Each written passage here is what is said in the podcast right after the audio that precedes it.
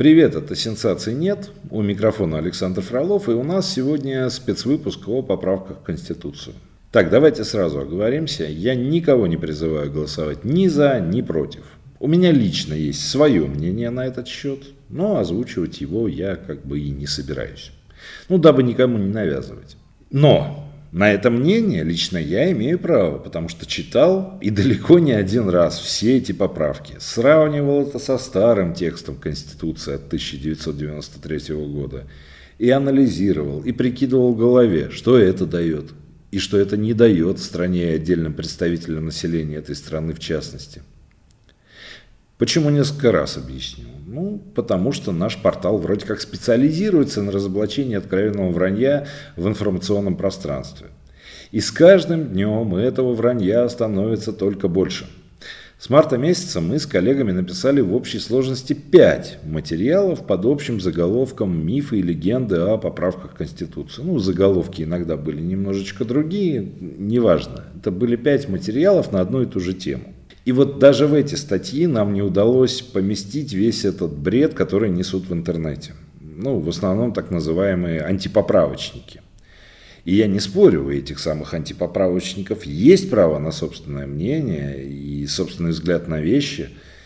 Ну, вот только не понимаю, почему они физически не могут доносить это мнение без откровенного вранья. Нет, есть, конечно, право на ошибку. Ну, то есть люди не врут, а просто заблуждаются таком случае надо указать этим людям на их ошибки, объяснить, где и в чем они неправы. Но ведь действительно, не все же у нас юристы вокруг, правда? В общем, какое-то длинное вступление получается. Давайте начнем так называемый сеанс магии и ее разоблачение.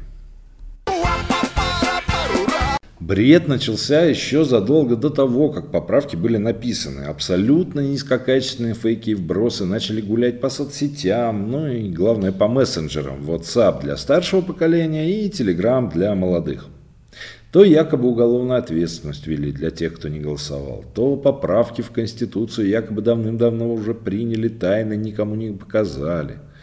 Ну, без проведения обязательного голосования то якобы фамилию Путин в Конституции прописали, то вроде бы еще не прописали, но, мол, наделили Госсовет неограниченными полномочиями, а он туда войдет. В общем, много чего было.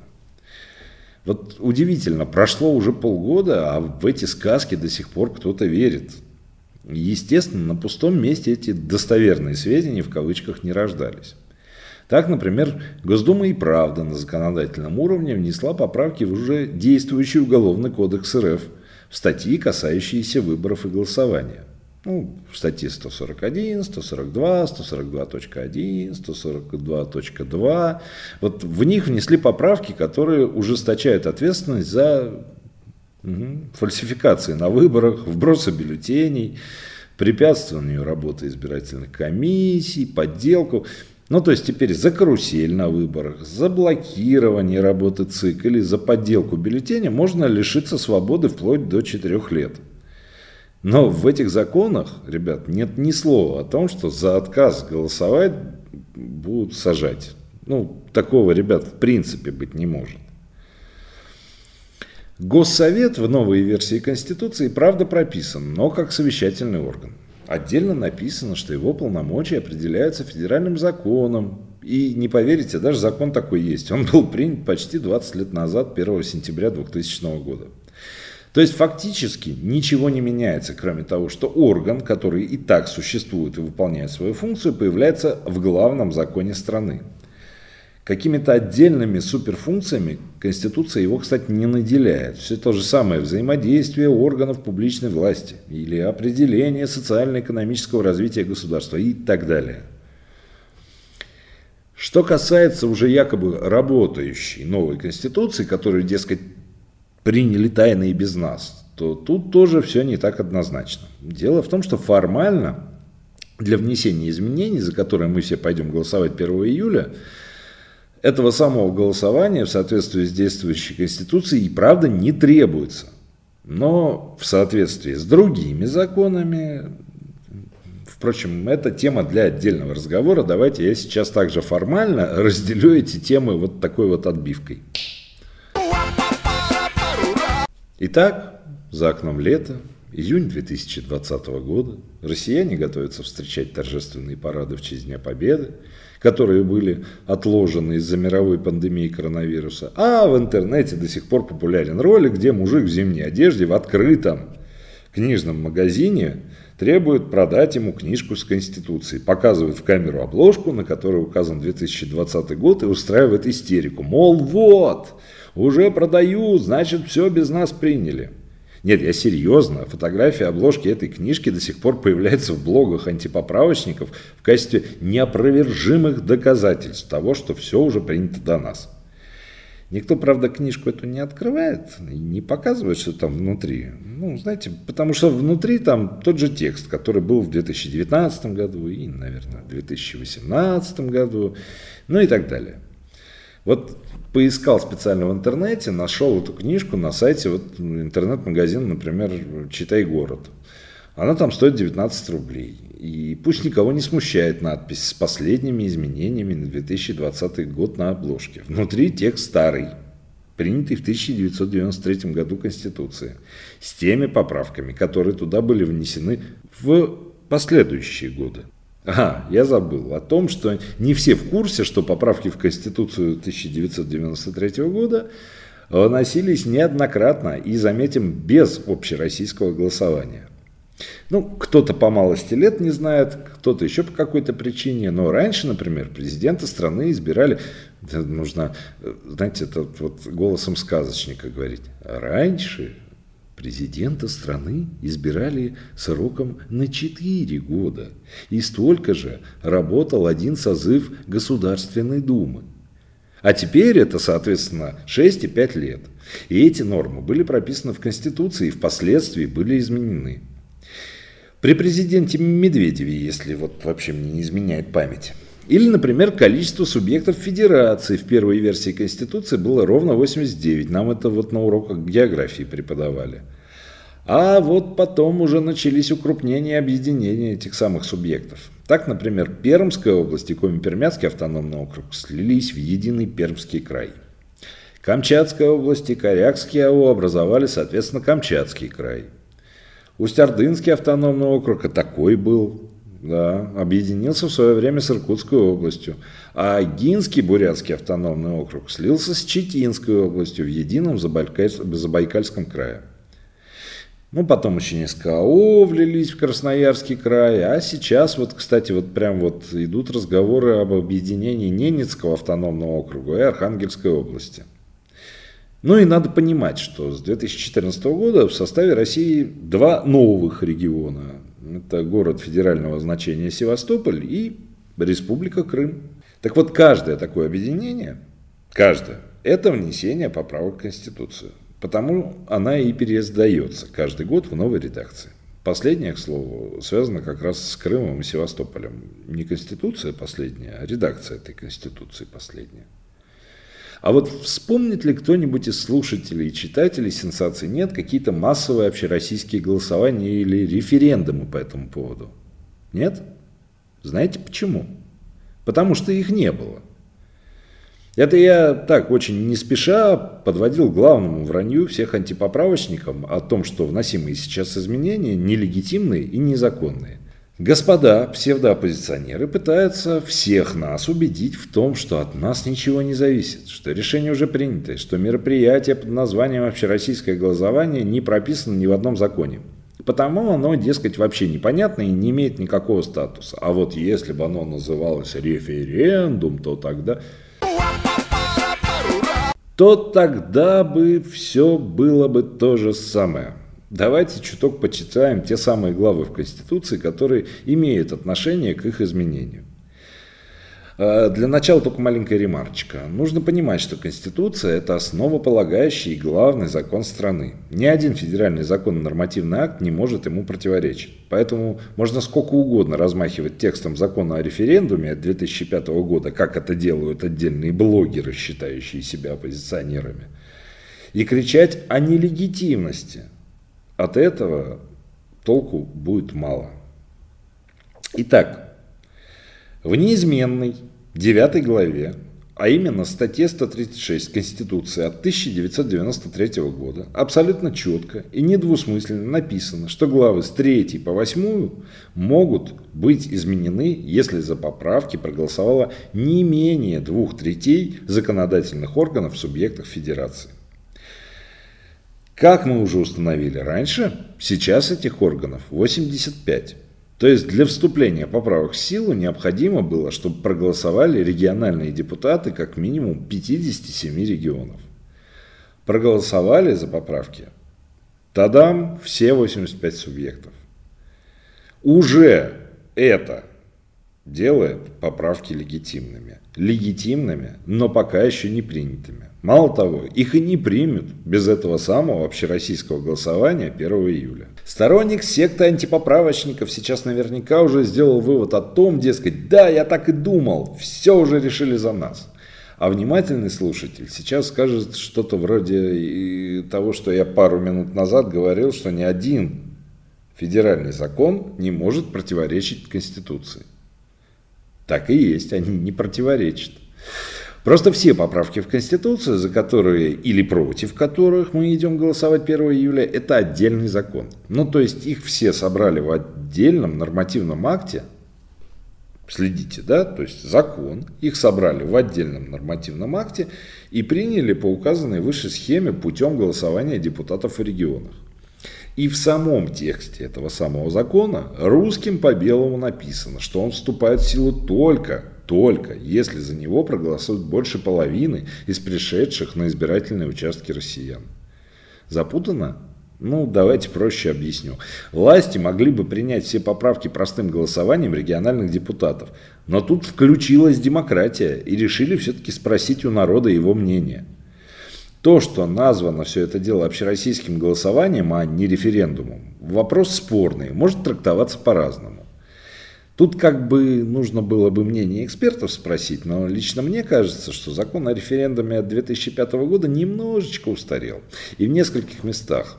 Поэтому, чтобы особо не заморачиваться, ну, назвали процедуру голосования по-другому. Издали закон о проведении общероссийского голосования, в котором, например, отсутствует обязательное прикрепление по месту жительства.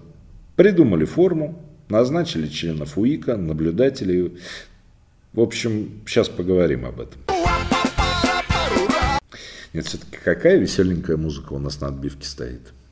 А ведь кто-то в интернете реально считает, что 1 июля нужно заранее объявить траур и назначить днем скорби по остаткам демократии.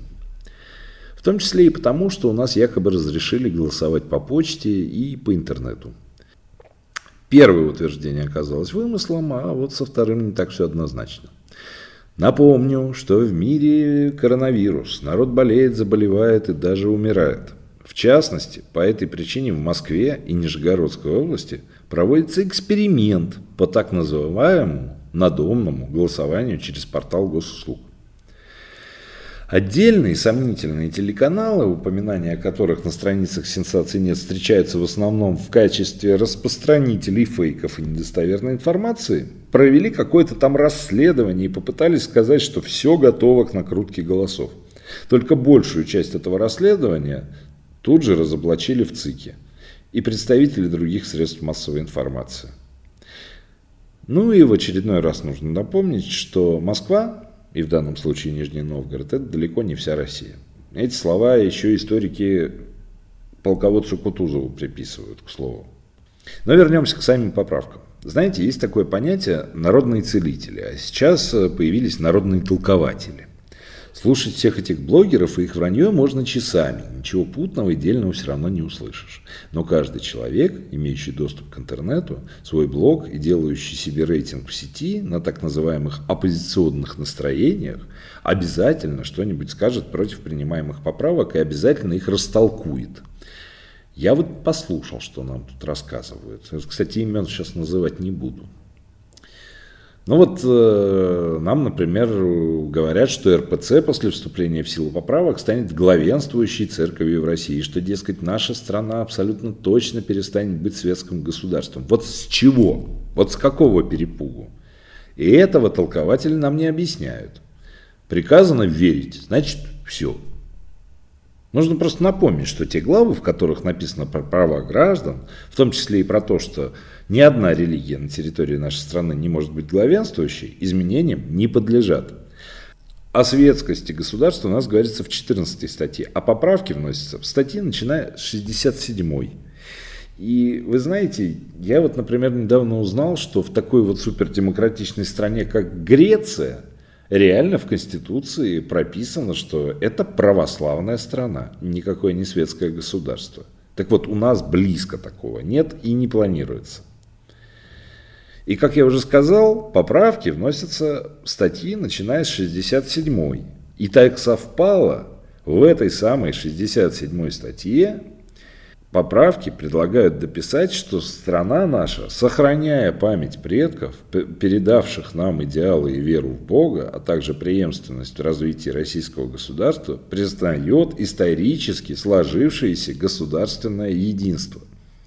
Так вот тут о единстве речь, а не о вере и главенствующей религии. Вот кем нужно быть, чтобы какой-то другой смысл увидеть, я не знаю. Но говорят, и в рептилоидов люди верят, и в чипирование от Билла Гейтса. Так что тут как бы без сюрпризов.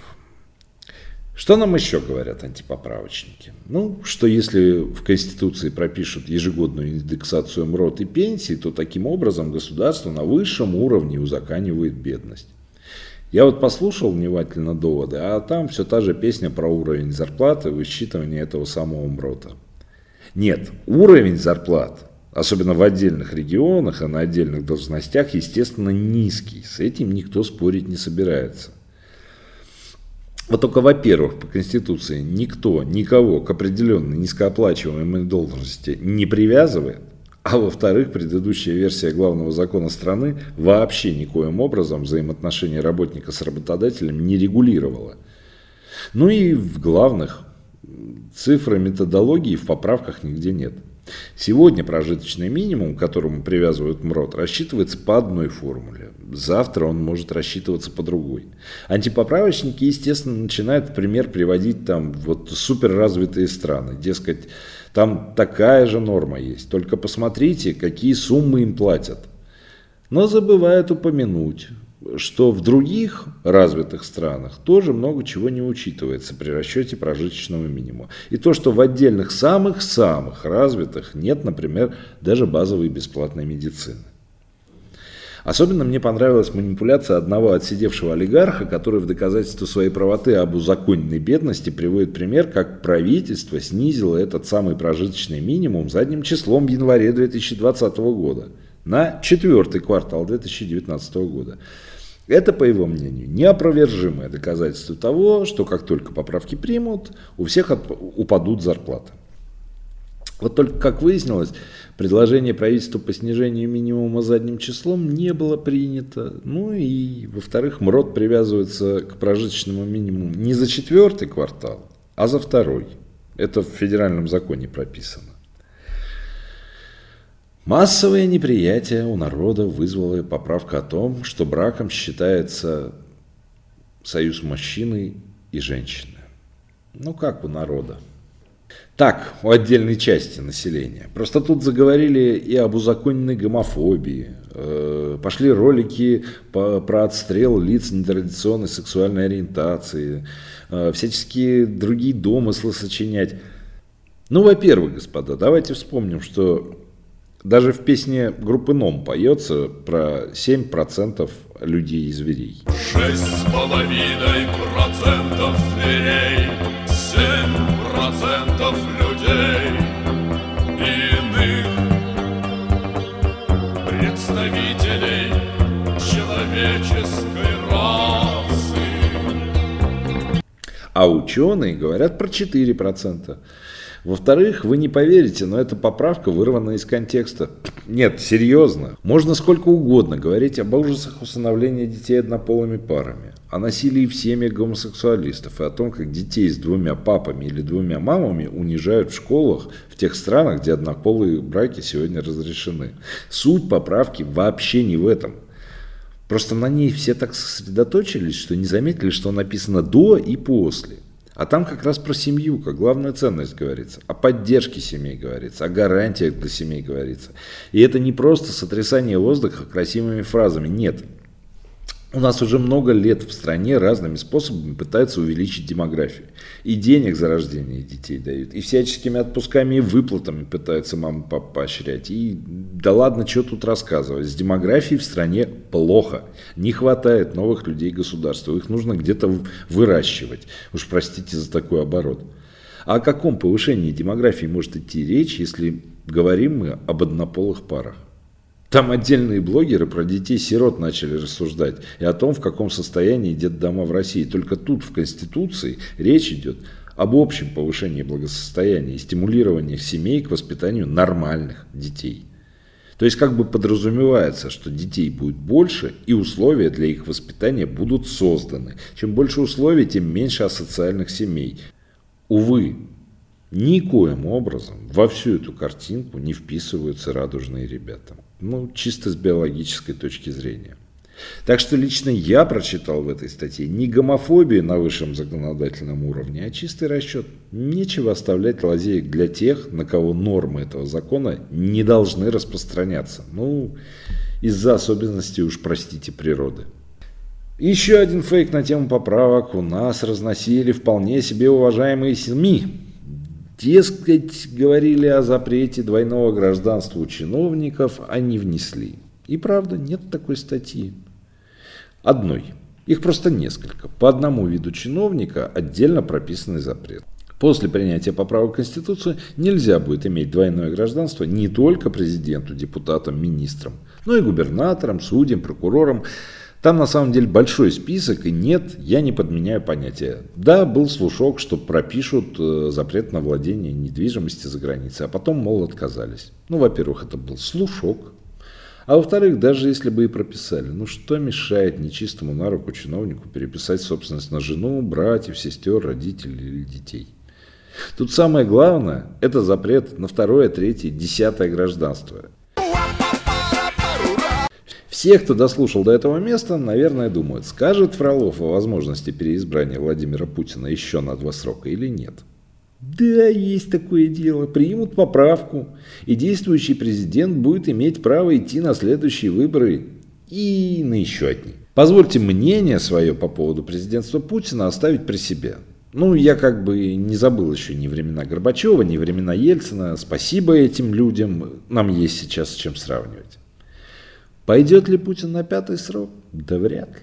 Но это мое личное мнение, никому не навязываю, только вот прямо сегодня и он сам, и его пресс-секретарь уже высказались на тему тому, зачем нужна была эта поправка, обнуляющая сроки действующего президента. Для того, чтобы не было политических интриг и грызни за преемничество. А про преемников я могу рассказать очень много. Так, в 90-е годы на пост президента нам не просто пророчили, активно навязывали Юрия Михайловича Лужкова, а потом Бориса Ефимовича Немцова. И, как рассказывают очевидцы, там такая грызня была в кулуарах, что в буквальном смысле летели головы. А если историю России почитать, например, за 18 век, там такого о приходах царей и цариц к власти и о влиянии приближенных фаворитов узнать можно, что прям диву даешься. Не знаю, мне кажется, что речь и правда идет не о том, чтобы Владимир Путин и дальше продолжал править страной, а о том, чтобы у него была такая возможность, чтобы заранее все эти дворцовые перевороты пресечь. Что, думаете, нет у нас никаких подковерных интриг?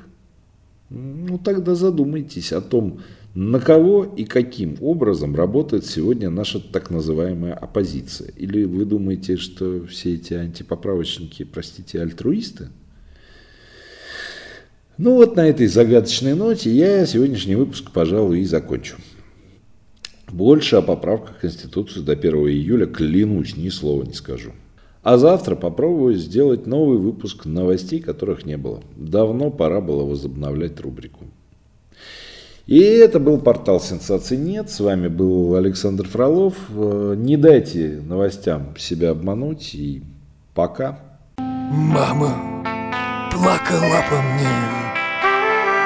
Плакала тюрьма по мне.